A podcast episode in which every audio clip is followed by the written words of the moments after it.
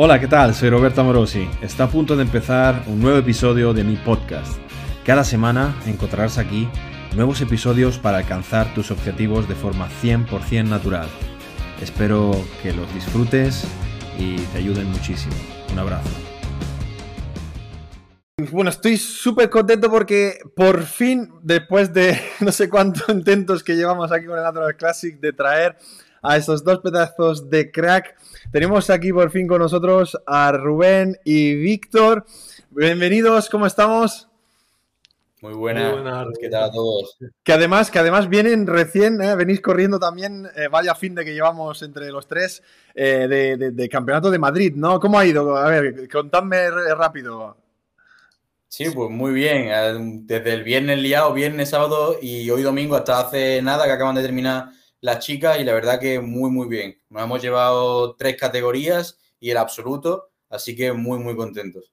Vaya, vaya, vaya. Pues por eso justamente tenía muchas ganas de traeros para que, bueno, que hablemos un poquito, eh, ya que vosotros sois pues súper, súper expertos en eh, trabajo de fuerza, en el powerlifting, sois de los campeones y preparadores más condecorados en España que tenemos.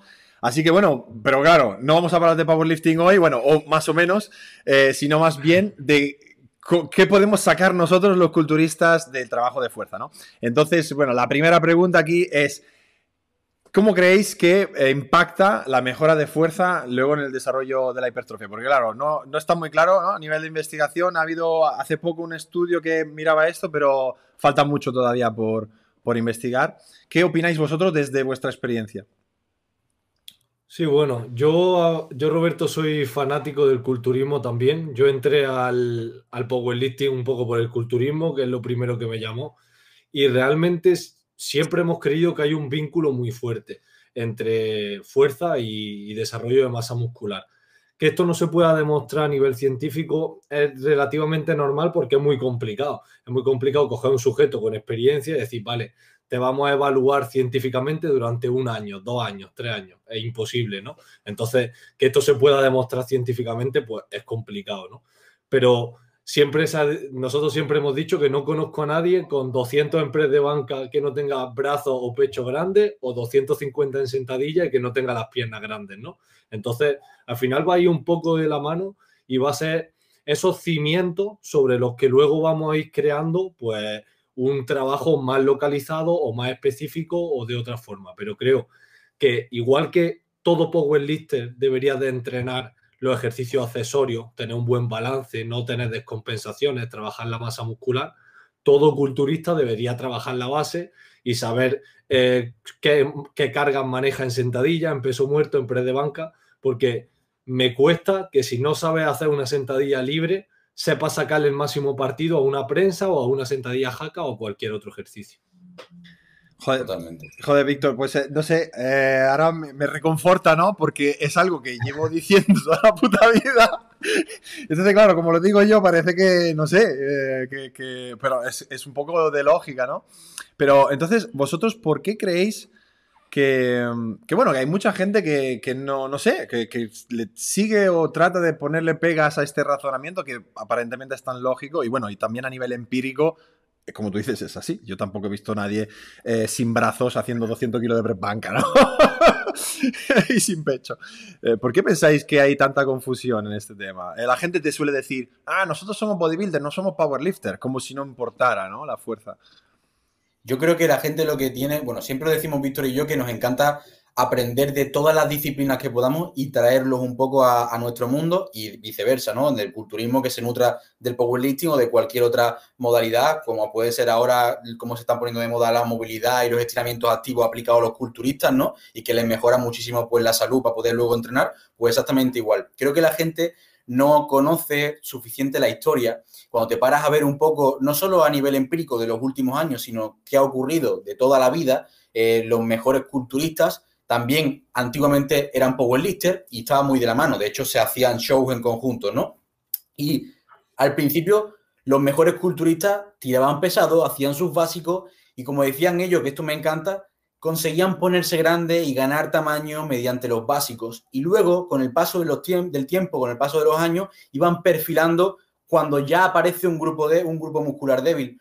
ahora se escucha muchísimo de voy a hacer un bloque de especialización en este grupo muscular débil en concreto, pero la realidad es que no sabes si ese músculo, ese músculo en realidad es tu grupo débil porque no ha salido a la luz todavía. Simplemente te crees que es débil porque a lo mejor no le has dado tanta importancia, no te gusta entrenarlo simplemente, ¿no? Entonces, como que esa parte de primero voy a crear esa base como culturista, incluso trabajando los básicos, haciéndome grande, haciéndome fuerte, y luego voy a ir perfilando un poquito todo esto. Y al final, ¿por qué creo que funciona? Primero, pues, porque te forja el carácter, te forja la base, te forja el saber entrenar de verdad con calidad, como dice Víctor, porque es mucho más complejo saber entrenar bien una sentadilla que una jaca, pero luego saber aplicar bien un correcto carácter del esfuerzo, saber llevarlo a un RM eh, máximo y demás, no es tan fácil, ¿no?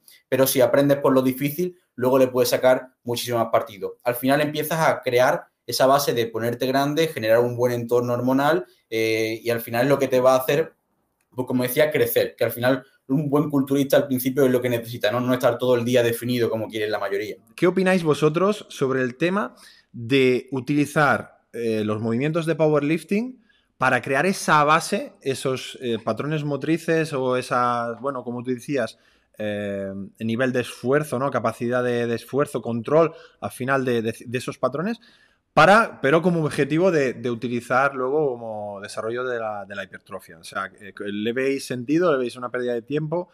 O, bueno, una fase en la que hay que pasar rápido si uno realmente su objetivo no es competir en powerlifting.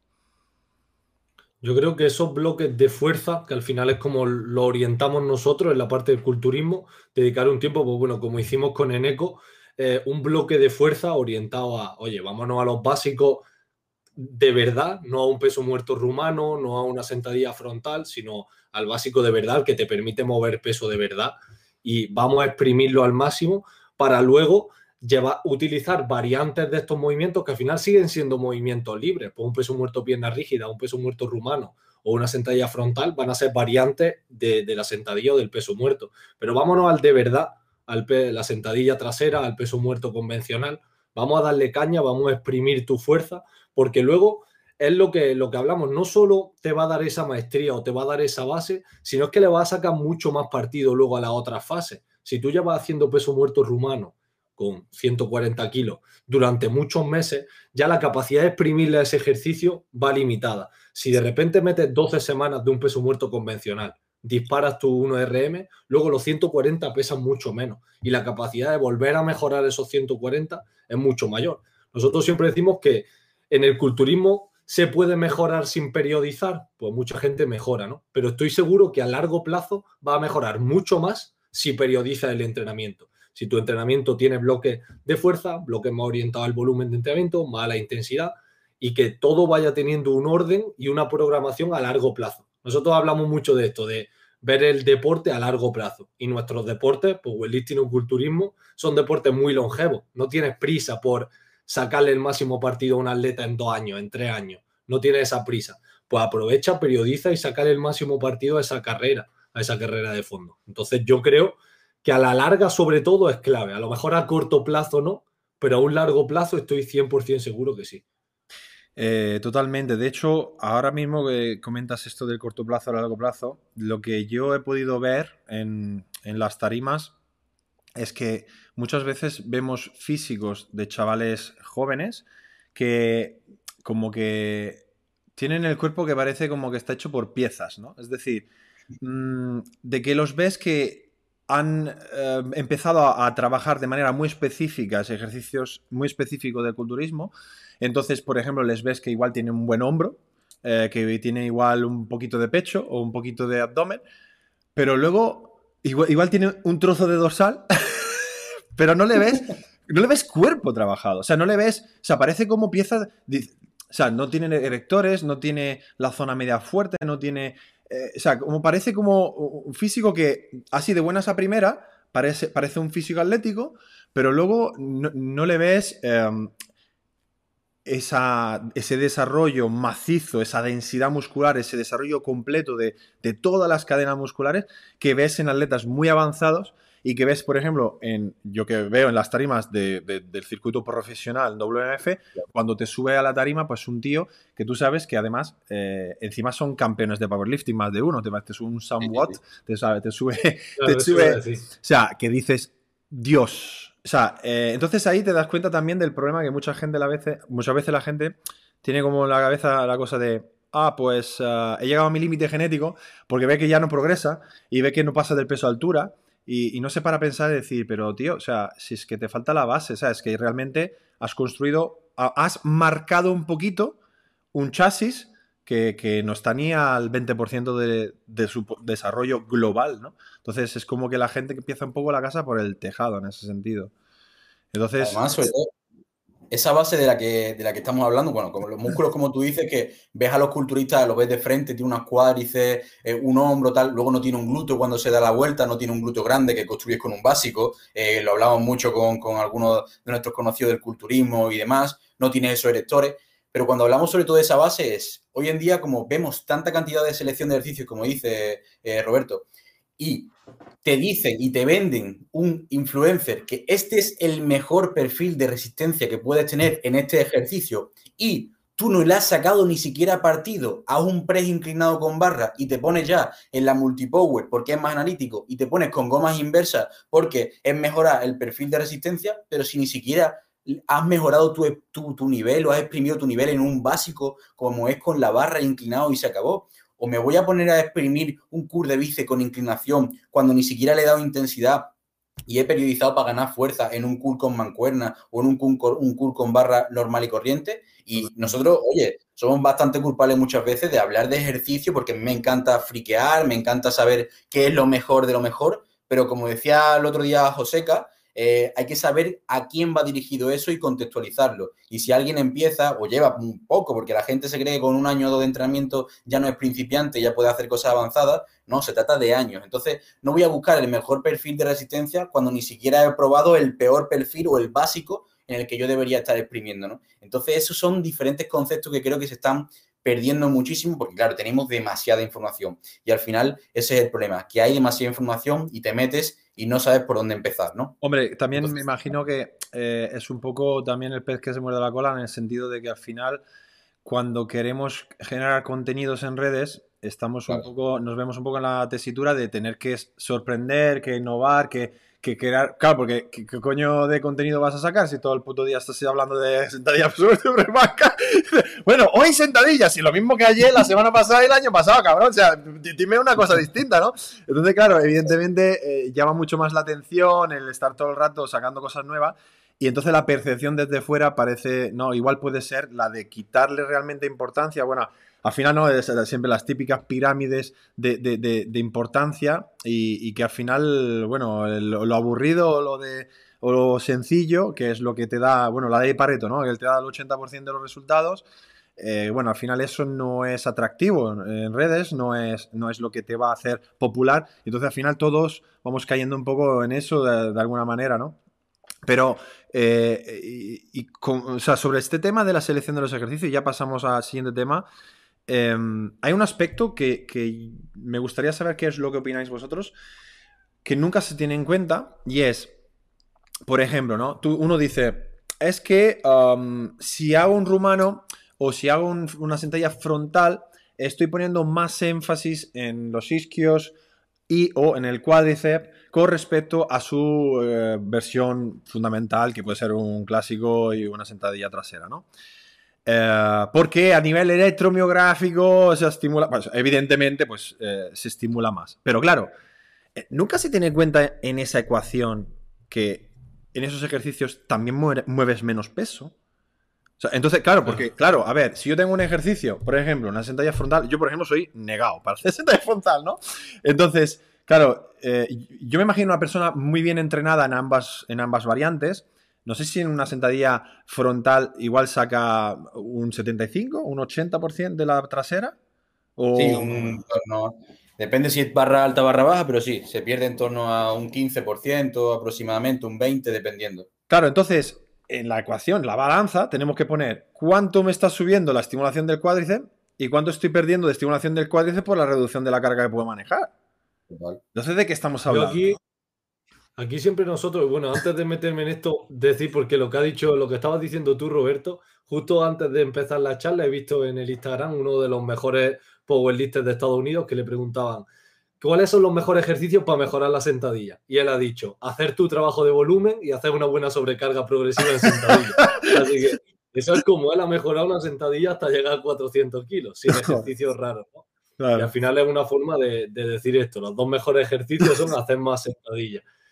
Y, con respecto a esto, nosotros siempre decimos esa diferencia entre aislamiento y activación de verdad. Realmente puedes conseguir un mayor aislamiento de una musculatura en un ejercicio, pero si tú mueves un 100% de una intensidad en una sentadilla barra baja, tu cuádriceps se va a involucrar al 100%, porque lo necesitas para levantar ese peso y para terminar una extensión de rodilla. Entonces, sí, puede que haya un, una mayor, un mayor aislamiento en un eh, ejercicio en concreto, pero luego a la hora de hacer un ejercicio más global, como va a mover más carga, la activación tiene que ser máxima. Porque para hacer un peso, una sentadilla trasera, tu, tu cuádriceps se tiene que activar o estimular al 100%. Si no, no la movería ese peso. Que te ayuden otros grupos musculares está claro. Por eso mueven más carga. Pero eso no quiere decir que tu cuádriceps se involucre menos, ¿no? Claro. Yo, de hecho, bueno, en, un estudio que, comparaba, por ejemplo, también el rumano con el clásico y tal, eh, y, hablaba de, pues, de activación de los músculos, o sea, me flipó porque comparaban ambos ejercicios con la misma carga. Y digo, o sea, coño, es que tú no mueves la misma carga en uno que otro. Entonces, claro, obviamente, si usas la misma carga, el factor limitante va a ser que el rumano eh, muevas menos, entonces, eh, pues bueno, claro, a paridad de carga, pues trabajarás más con uno que con otro, pero ¿y si le metes todo lo que le deberías de meter al otro? O sea, yo no he visto todavía pues ese tipo de comparación, eh, moviendo lo máximo en cada uno de los ejercicios realmente, si hay tanta diferencia. Y entonces, sobre todo, pues el tema de lo que decíamos antes, ¿no? Que puede lo más, puede lo menos. Y, entonces, claro, si tú realmente dominas mucho el movimiento básico y luego le puedes sacar mucho más partido a todas las variantes. Pero viceversa se me hace que cuesta arriba, por lo menos, no sé, a nivel didáctico, ¿no? Yo aquí, como entrar un poquito en discordia, sí que creo que también que la gente, cuando escucha este mensaje, se vuelve a confundir. Y es que nos escucha nosotros hablar de hipertrofia cuando venimos del power también, o a ti, Roberto, que habla mucho de lo básico aplicado a la hipertrofia, y se cree que el Power Builder es hacer un 1RM todos los días en el básico que más puedas mover y luego irte a hacer ejercicios al fallo, ¿sabes? Entonces sí que creo que es verdad que tienen que diferenciar de no es lo mismo cuando hablamos de una sentadilla trasera de que le haga barra alta o que esté con una posición de barra baja, con una flexión de cadera brutal, porque no sabe si quiere hacer la técnica de su sentadilla todavía y se cree que haciendo de 1 a 3 repeticiones todo el año y luego pegándote el bombeo en los ejercicios de, aislamiento es ser culturista o ser power builder, ¿no? Y yo estamos hablando también aquí de que hay que saber aplicar eh, con tu mismo básico, con tu misma sentadilla, un bloque de fuerza y luego bloque de más repeticiones de trabajo de hipertrofia puro, de en tu rango, eh, como sabemos que se estimula y demás, ¿no? Y en el caso, por ejemplo, de la frontal, es muy claro porque tú sí, hay la más, más verticalidad, pero si tú mm, consigues, eh, digamos, esa verticalidad con una sentadilla barra alta eh, y con la frontal, lo que te pasa es que al final el limitante son los erectores más que, la que los propios cuádriceps, te está llevando más trabajo los propios erectores que los propios cuádriceps, ¿no? Encima con una menor carga absoluta, que nada más que se tiene en cuenta, como tú decías, la intensidad así relativa y no se tiene en cuenta la intensidad absoluta. Entonces, eso también es muy importante. No se trata de hacer los básicos solo a rango de fuerza todo el año y después poderte poner a trabajar eh, los ejercicios de aislamiento, sino con esos básicos trabajar rango de hipertrofia y saber seleccionar las variantes de lo básico, como puede ser una barra alta con pausa, una barra alta con tempo, no nada, ninguna otra locura, y no tenerte que ir a una sentadilla como tal de powerlifter con los pies súper abiertos, plana y con una barra baja muy baja. Claro, claro, claro. Em, sobre el tema, por ejemplo, de. Yo he visto que también hacéis. Eh, bueno, eh, subís ¿no? y hacéis un montón de ejercicios y proponéis un montón de ejercicios súper interesantes, también a nivel de eh, trabajo de estabilización y demás, que también he visto de Westside y todo el rollo, de Simmons y demás.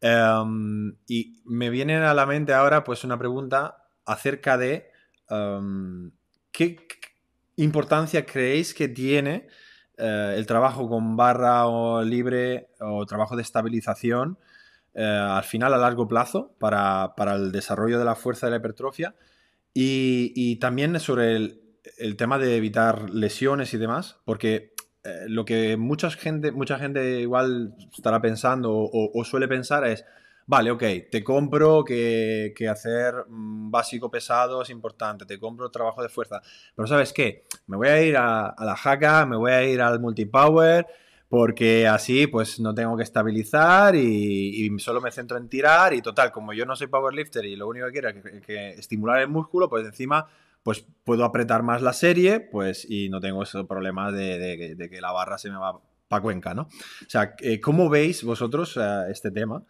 Em, ¿Cómo lo enfocáis? ¿Cómo lo, cómo, qué, qué, opináis? A ver, Dale, dale. Esto es complicado. Este, este, tema nos gusta mucho. Bueno, como ha dicho, ya soy fanático de Westside. Mm, yo, por mis lesiones de la espalda que he tenido, de rodilla y demás, desde que empecé en estos 13, con 13 añitos, eh, la importancia de los músculos estabilizadores, la importancia del control, de la técnica y demás, ha sido una base fundamental, ¿no? Incluso recientemente he estado hablando mucho de ese trabajo propio ¿no? Eh, yo aprovecho, en nuestro caso aprovechamos mucho el calentamiento, y hace una, hay una frase que dice que el calentamiento es el entrenamiento, y aprovechamos mucho el calentamiento, las aproximaciones con el que perdemos muchas veces tiempo, los básicos y demás, para meter todo este trabajo que haga falta a nivel complementario, ¿no? Si tenemos en cuenta que es importante hacer trabajo básico, el trabajo correctivo, el trabajo de propiciación, el trabajo de estabilidad va acompañado de la mano. Si quieres tener de nuevo esa base a largo plazo, esa salud a largo plazo, porque al final, si tenemos que darle un buen carácter del esfuerzo a un peso muerto pesado, a una sentadilla pesada, tenemos que también tener una buena zona media para prevenir lesiones. Pero es que también de cara a la parte a nivel de masa muscular o de estética, eh, cuando veas a estos grupos musculares o estos atletas que entrenan solo con analíticos, dices tú, y ese glúteo no solo sale hacia atrás, sino que sale a los lados, esa parte del glúteo medio. Empiezas a ver una cantidad de detalles que, que no ves en otros culturistas, ¿no? O en otros levantadores que llevan toda la vida haciendo eh, entrenamiento pesado. Y bueno, eh, Sam es uno de los ejemplos más claros que podemos, que podemos ver porque es una auténtica pasada. Víctor se ha enfrentado a él, lo hemos visto en persona y aunque no se está preparando para, para culturismo en persona de verdad, sino que está en Power, se le ve una densidad, se le ve que está apretado, unos detalles a nivel muscular que eso no te lo da otra cosa, no te lo da ningún otro componente, ¿sabes? Total, totalmente. lo vi yo en el, en el europeo, en el competimos en la misma categoría, en este último europeo, y en el pesaje eh, se le notaba la masa muscular con el chándal.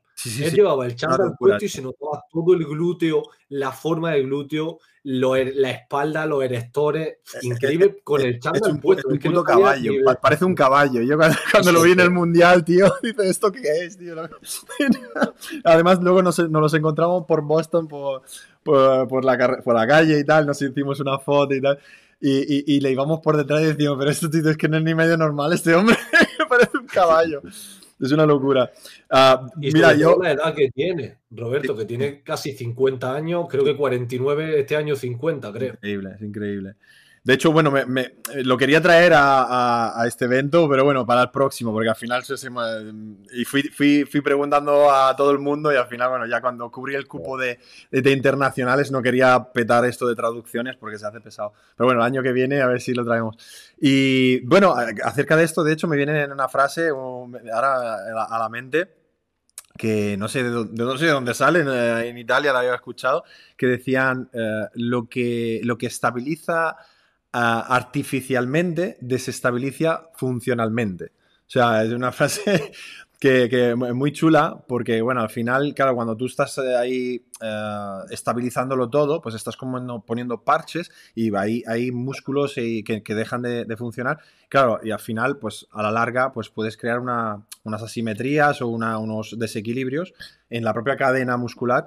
Y, de hecho yo, bueno, he tenido casos de, de competidores incluso veteranos que han competido, que han trabajado durante muchos años y tal, de forma muy analítica, y luego ponerles a hacer un básico y, que, se desmontaban, se desmontaban y, le veías luego, eh, eh, pues eso, carencias a nivel físico, que tras trabajar un año de forma pues muy básica, con trabajo muy, muy sencillo, mirando la técnica de los básicos y demás, hostia, teniendo un cambio eh, ya no solo a nivel de musculatura más profunda o, de tallitos, sino también a nivel de rocosidad del músculo luego en la competición, que es algo que, que tampoco mm, he visto que esté estudiado, pero que por lo menos lo que se, he visto que se teoriza, que algunos, que algunos veteranos expertos del tema teorizan, es que al final el trabajo de la más específico de fuerza eh, a nivel de fibras blancas y demás, pues como que a nivel superficial pues crea más ese nivel, o sea, esa dureza. También quizás la activación del sistema nervioso, una mayor activación del sistema nervioso aumenta quizás más la dureza en reposo. No sé cuáles son realmente los factores y, en este caso me gustaría preguntaros, pues ya enlazándonos entonces al tema del power building, ¿cómo veis vosotros este binomio de utilizar los básicos como potenciación nerviosa para poder luego, y trabajo de fuerza, bueno, ya lo hemos dicho, para poder luego trasladar esa activación nerviosa a los trabajos accesorios o complementarios más específicos del bodybuilding? Yo esto, Roberto, es algo que además lo he, visto con mi atleta, en un caso muy concreto con Alex Peralta, que es un, un men natural que llevo, que ha competido este año pasado. Y en la cuarentena pues solo teníamos dos mancuernas y estuvimos entrenando con, con las mancuernas, pues bueno, más bombeo, tal. Consiguió un aspecto pues lleno, que se le veía bien, pero le faltaba ese punto de dureza. Fue volver al gimnasio, meter no sé, 12, 14 semanas, tampoco más. De otra vez el trabajo básico, otra vez remos pesados, ya no solo hablar de peso muerto sentadillas, sino bueno, remos pesados, preses pesados, y otra vez volver y cambiar completamente ese aspecto. Un mismo peso corporal, un mismo porcentaje de grasa aproximadamente, pero un aspecto totalmente distinto y que no se necesita mucho tiempo para verlo realmente, que es lo que tú dices. No es una cosa que diga, sí, está claro que si entrena 10 años los básicos, va a conseguir ese aspecto. Pero es que a corto plazo también se acaba viendo visualmente esa dureza, ese punto de hostia, este ha entrenado pesado, este ha entrenado con básicos, ¿no? Eso se ve mucho. Y, luego con respecto también a lo que hablábamos que decía Rubén, yo creo muchas veces que ese mito o e, esa etiqueta de que si haces muchos básicos te acabas lesionando, el problema es que esa gente no ha hecho básicos. Y cuando ha intentado hacer los básicos no tenía esa base, no tenía esa experiencia, ha querido llevar ya a, vale, nunca he hecho una sentadilla libre, estoy acostumbrado a hacer un RIR cero en prensa, voy a hacer un RIR cero en sentadilla. Eh, no le eches la culpa a la sentadilla, la culpa la has tenido tú que no has tenido una buena adaptación un buen aprendizaje, ¿no? Entonces, muchas veces acaba pasando eso, que entre el mundo del culturismo está ese miedo a los básicos, porque cuando se hacen, se hacen mal. Entonces, claro, pues bueno, si lo hacen mal, está claro que el riesgo de lesionarte es mayor que en unas extensiones de cuádriceps, si las hacen mal.